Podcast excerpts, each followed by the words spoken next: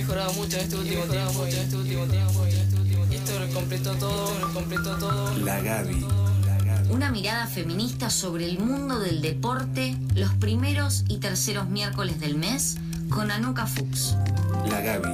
La Gaby. Con las ganas nunca se habían ido, nunca se habían ido. Quizás, eh, quizás, eh, quizás puede que haya habido algunas haya habido momentos duros, pero las ganas no se me habían ido,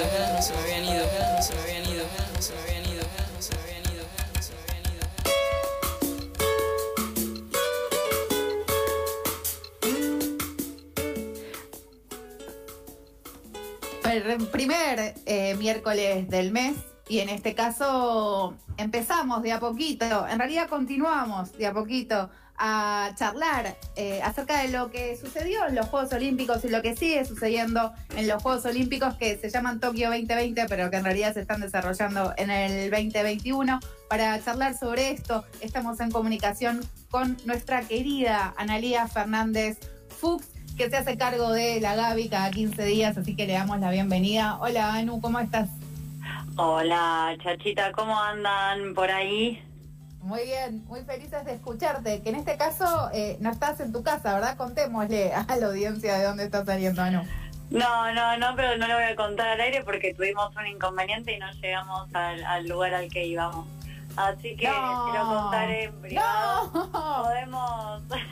sí, Sí, salíamos esa parte. Habíamos esto, vamos, eh, vamos directamente a Tokio porque además hay un montón de cosas para charlar como estabas eh, anticipando.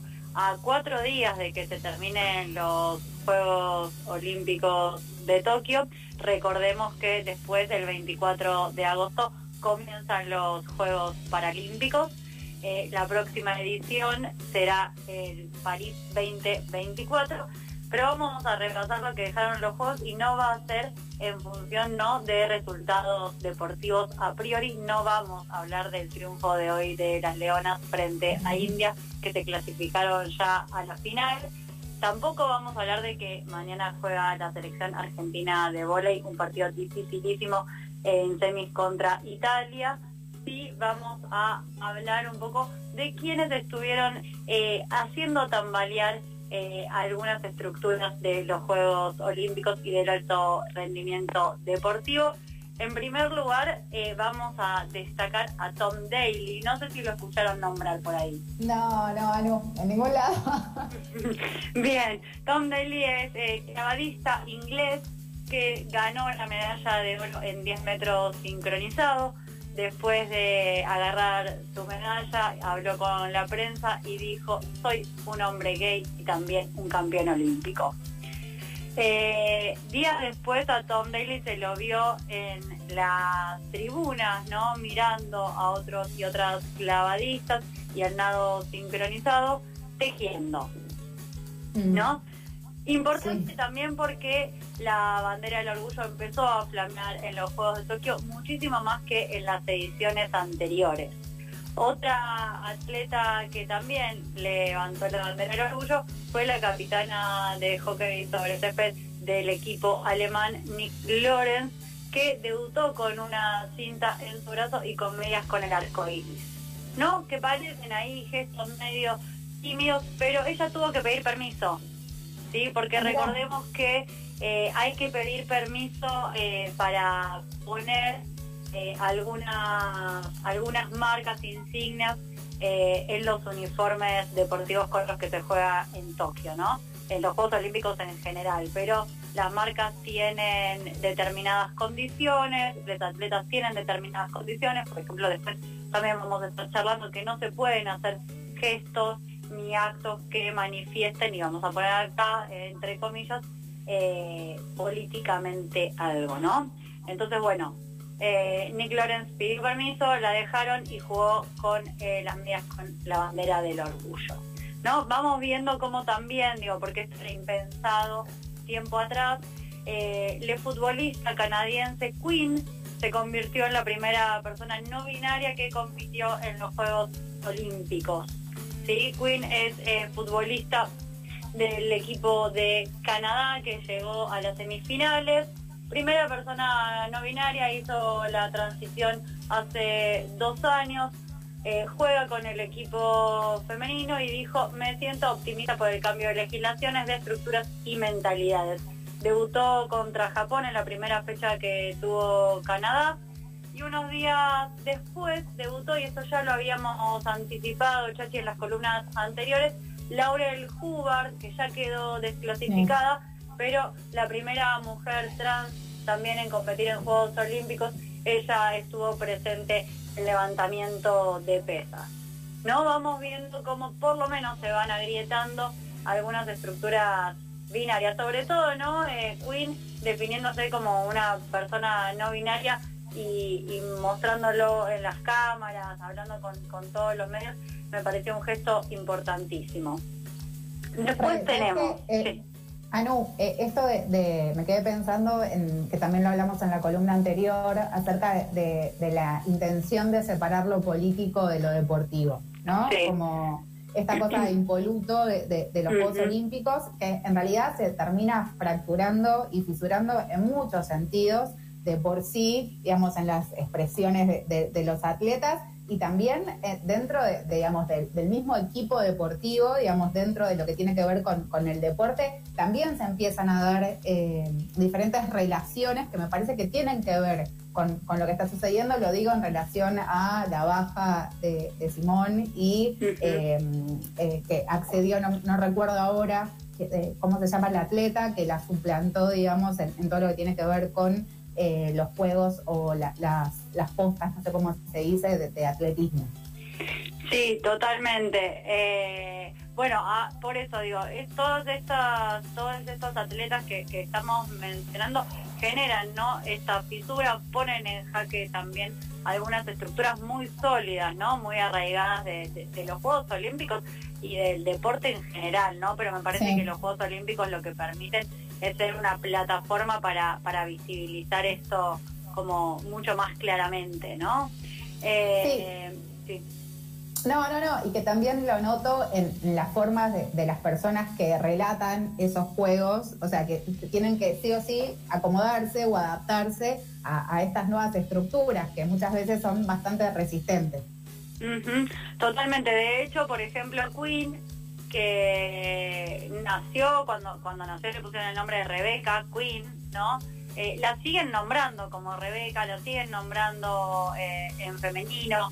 Después, digo, después de, de- Queen, un- unos días más tarde, eso fue hace dos días exactamente, aparece en escena Raven Saunders, que es una lanzadora de peso afroestadounidense, lesbiana, de 25 años, que acá, digo, como vos decías, ¿no? Estos gestos o expresiones políticas de, las que hablábamos, aquel gesto de 1968, ¿no? De los dos atletas levantando el puño y de esta enmienda que sigue existiendo de que no pueden existir este tipo de, de- actos, ¿no? Lo que hizo Raven Saunders el, eh, hace dos días fue que levantó sus dos brazos porque salió, ganó la medalla de plata, ¿no? En, en- en lanzadora. Y leva- cuando levanta la medalla, levanta sus dos brazos y los, los pone en cruz, ¿no? Sí. Eh, mientras, to- mientras las otras dos en el podio posaban para la foto, eh, va a ser posiblemente penalizada Raven Saunders. eh, y ella, pero después ella dijo, lo que yo hice fue representar la intersección en donde todas las personas oprimidas se encuentran. ¿No? No vimos el típico Sí. gesto del levantamiento de puño que caracteriza ¿no? a los atletas negros, a los atletas activistas negros. Yo les había contado que, que ya algunos habían avisado que si estaban en el podio iban a hacer ese gesto. Bueno, Raven Saunders sorprende, hace una cruz con sus brazos y dice la intersección en donde todas las personas oprimidas se encuentran, ¿no? Interesante forma de también de, de, de un acto que me parece que, que sale de Sí. algo que sí. Eh, igual me, pare- me sigue pareciendo, eh, digamos, muy extraño que se sigan permitiendo esta, esta cosa de, de, bueno, de, de fijarse qué, de- qué gestos se pueden hacer y qué no. Digamos, Ah, no, totalmente. Algo que un tribunal que diga qué, o sea, qué gesto es político o qué gesto no lo es. Eh, Totalmente. Es algo Que no- no- todavía no logro entender cómo. ¿Cómo? Y que vaya a ser sancionada por eso, ¿no? Eso. ¿no? Y, y esto también de, de, de los- del vestuario que tienen que usar, o sea, como que hay un montón de cosas que ya están totalmente obsoletas, que me llama la atención que, que no, no, se, no se modifiquen, ¿no? Que dentro Sí, de sí, esto pues. no, no haya como un movimiento. Totalmente, claro, porque lo, lo traemos como una novedad, pero estamos hablando del 2021. Interesante, digo, en ese sentido también fue, digo, por- porque viene como a colación, la atleta Ana Peleteiro, que es ganadora de la medalla de bronce en triple, en triple salto, corrigió a su compatriota española, el gimnasta Ray Zapata, ellos estaban dando juntos una entrevista y, y él dijo, somos de color pero representamos a España. ¿No? Aclarando.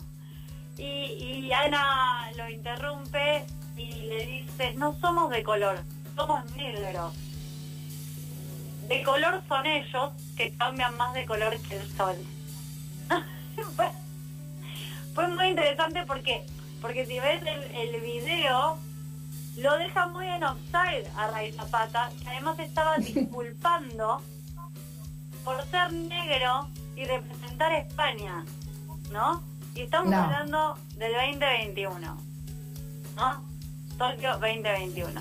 Y estas cues- cuestiones siguen apareciendo, como vos decías, ¿no? Que bueno, tienen que pedir permiso para eh, levantar los brazos, hacer un gesto de una expresión, ¿no? De sometimiento, de que no quieren ser más oprimidos. Y pensemos que eh, Pink, la cantante Pink, tuvo que salir a pagar, los ofreció pagarle la multa al equipo noruego de handball que eh, fueron multadas por usar shorts en lugar de bikinis en el campeonato mundial de este año, ¿no? Y en paralelo, las gimnastas alemanas decidieron, además de los Juegos Olímpicos, eh, no usar la malla tradicional y competir con trajes de cuerpo entero, ¿no? Eh, con un Sí. mensaje que era contra la sexualización en la gimnasia. Pero previo a esto tuvieron que ser autorizadas a cambiar el, el vestuario, ¿no? Pensando en esto lo que vos lo que vos decías, ¿no? Todavía hay que dar ese paso antes. Otro otro de los de los momentos que también vivimos con, con cierta sorpresa 2021 la vimos a la esgrimista María Belén Pérez Mauriz, a la argentina, eh, que no trascendió en los medios por disputar unos Juegos Olímpicos. ¿Te enteraste por qué trascendió? No, no, eh, estoy, no, la verdad es que no, estaba por buscarlo, pero bueno, te tengo a vos por suerte del otro lado. Bien. Así que Porque todas no. las redes subieron su foto, pero fue porque su entrenador, mm, eh, que es además su novio, cuando ella estaba dando una nota para la televisión, contando de qué iba de la esgrima, ¿no? Como el momento en Ah, donde ella lo- puede sí, contar. Sobre su deporte, dar a conocer lo que hace, contar sobre su historia, apareció saltando detrás de ella con un cartel que decía, flaca, te querés casar conmigo. Y Un entonces. ¿de qué terminó hablando? ¿De qué terminaron hablando los medios? O sea, No, ¿quién sí, saca el obviamente, de la propuesta de casamiento. Exactamente. No digo, como un acto súper machista. Ahora me, ahora me acuerdo de todo. Me acuerdo de todo. Es más, creo que lo vi en vivo y me pareció como una situación muy presionante. O sea, ¿cómo me, o sea, me imagino en ese lugar de cómo me vas a proponer si te digo que no? O sea, es horrible lo que estaba sucediendo ahí. No, pero además, chacha, esto ya pasó. No, Él, no, por los favor. Juegos Olímpicos le había pedido casamiento y ella le había dicho que no. ¿Al aire también? Sí, al aire también. Bueno, muy bien. O sea, eso me gusta, que haya podido decirle que no al aire de un programa, me parece que eh, es- está muy bien. Ahora quizás cambió de opinión, pero igual, señor, o sea, váyase a su casa. Ubíquese, ahí. señor. Bueno, y salimos ahora sí, me parece que nos metemos, ¿no? Digo, a- hablamos un poco de eh, la bandera del orgullo flameando alto, de los atletas también eh, haciendo y, elevando eh, los gestos, ¿no? Y las expresiones contra todo tipo de, opresión. Eh, pasamos también por, por este machismo que, que son micromachismos que la cámara de televisión nos ofrece, pasamos también por la indumentaria, que es algo que, que se discute en todos los Juegos Olímpicos casi siempre, ¿no? Se puede llegar a ver eh, algunas atletas que reclaman o se quejan contra el tipo de vestuario que les toca usar. Y ahora sí vamos a pasar, creo que a la estrella de, de estos Juegos Olímpicos que tiene que ver con la salud mental. ¿No? ¿Estamos de acuerdo? Estamos de acuerdo. Sí, de los Ah. Juegos Olímpicos y de la vida en general. Pero de los Juegos Olímpicos más, si querés, Anu. Lo que la pandemia nos dejó. Eh, vamos a hablar hacer una primero miniserie. una miniserie, pero antes de, de pasar a hablar de Simone Biles, que me parece que es también, digo, quien, quien pone de manifiesto sobre todo la, la importancia ¿no? de, de la salud mental y, y rompe ese binomio de no de, de ganar y, y lo igual al éxito o al disfrute. Eh, la nadadora argentina Delfina Piñatielo tiene 21 años, no clasificó para las finales de 800 y 1500 metros en donde participó. Recordemos que son sus primeros Juegos Olímpicos.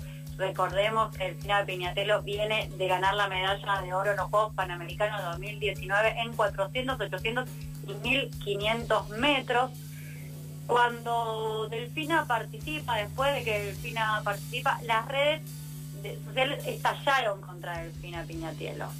¿sí? Eh, muchos haters salieron a bardearla, a descalificarla. ¿sí? Eh, ella en algún momento respondió, a pesar de mi rendimiento, estoy disfrutando de los juegos, un besito a los haters que me motivan para mejorar para la próxima. ¿no? No, Pero después horrible. de, totalmente, pero después de ver todas las reacciones en las redes sociales, Delfina Piñatelo vació su cuenta de Twitch, donde tenía más de 700.000 visitas, hizo lo mismo en YouTube, donde tiene 73.000 suscriptores, y borró los posteos de Instagram.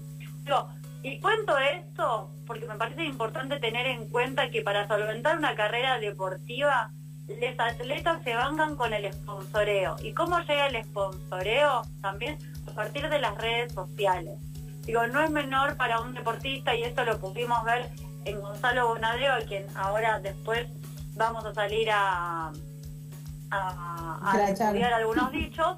Y me parece importante que Gonzalo Bonadeo le da el lugar a los deportistas para que muestren sus redes sociales, que en este momento son importantes para los sponsors. Recordemos que no todos los deportistas que están en Tokio son deportistas profesionales en el sentido de eh, eh, percibir una remuneración por su entrenamiento y por sus competencias. ¿sí? Muchos se bancan sus carreras, entonces buscan sponsors.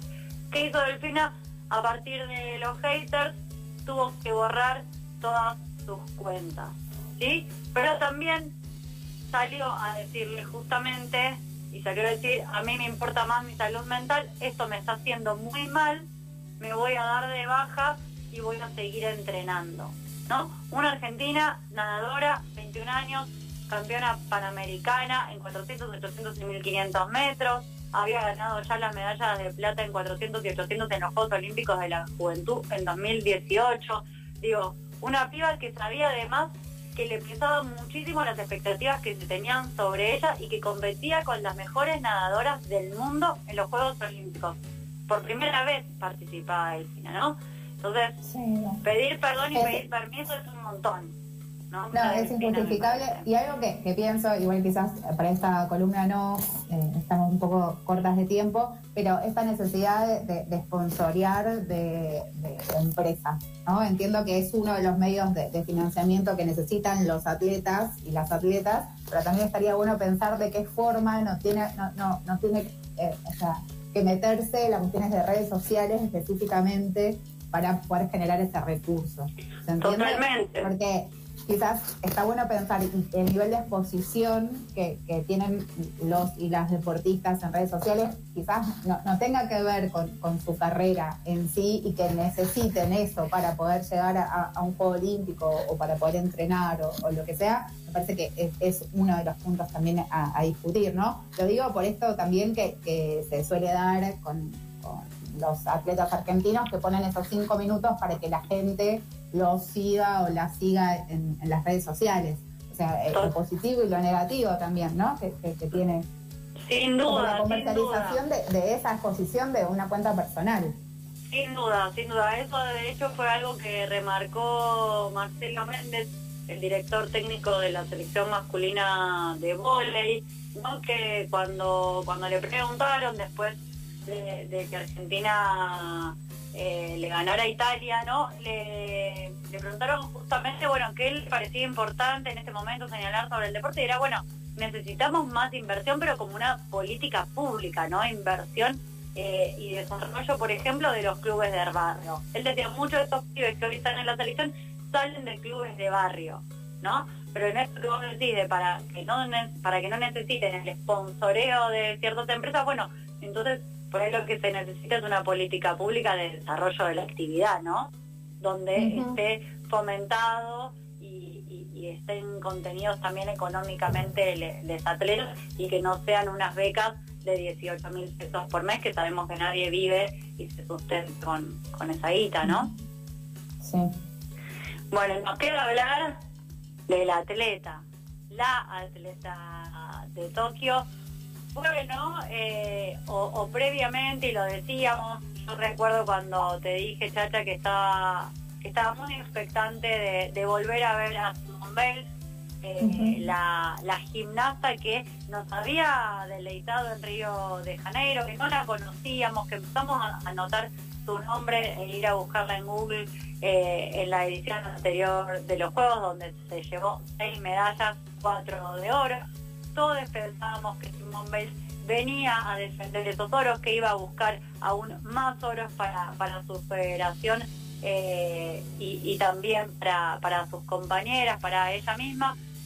Y nos deslumbró a todos, ¿no? Por, por otra cosa, justamente, me parece. No por esos saltos tan característicos de ella, sino porque después de, de las pruebas eh, de, de por equipo, ¿no? Cuando le toca saltar en el, en el potro, falla su caída, ya había fallado también en la viga de equilibrio, había fallado también en suelo. Eh, los periodistas estaban preguntando qué le pasa a Simón, por qué falla tanto. Y eh, Simón Bale después en una, en una conferencia de prensa dijo, esto ya no me divierte tanto, no confío en mí, ¿no? Y anunció después sí que se retiraba de la competencia por equipos, primero se dijo que era el tobillo, pero ella definitivamente lo corrió de ese lugar, ¿no? Dijo, tengo que cuidar mi salud mental, desde que entro en escena estoy yo sola tratando con demonios en mi cabeza, debo hacer lo que es bueno para mí y concentrarme en mi salud mental. Eh, me parece que, que ahí sí Simón corre el foco, ¿no?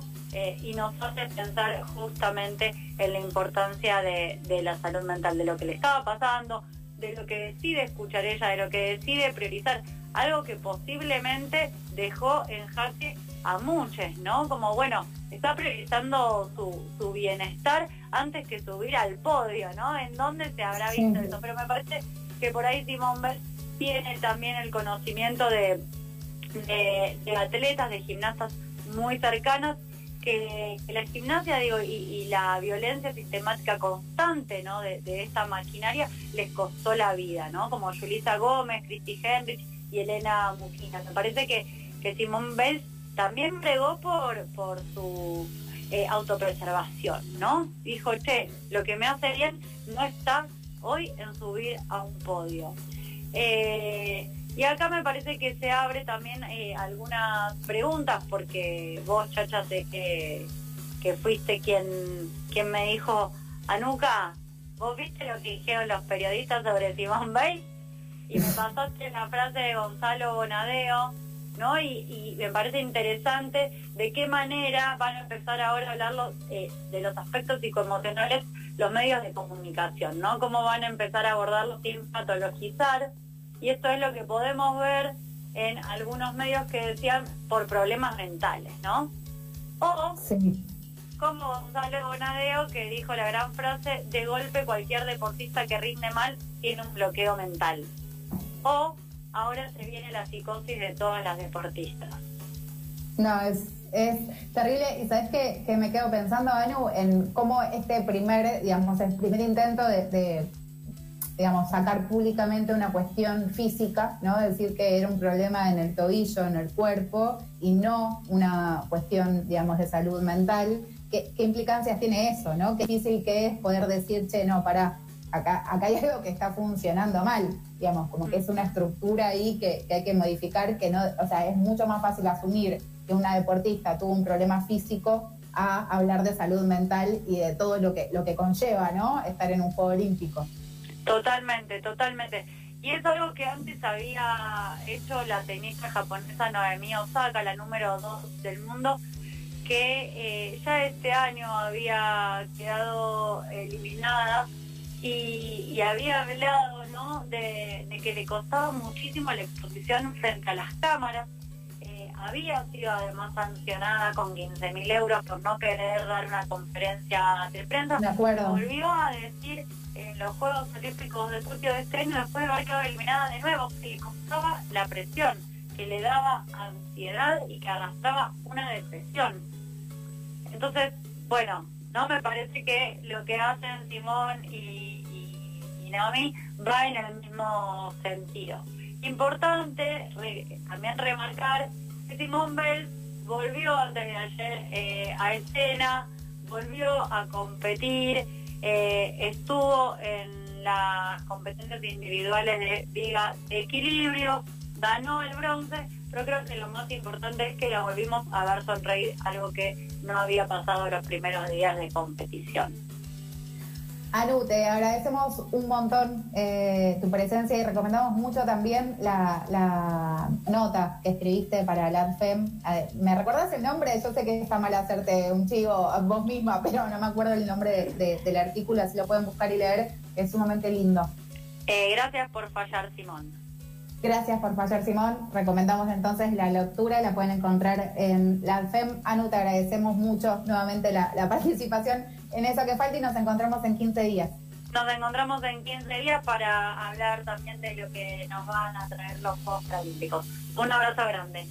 Abrazo, amiga. Chau, chau.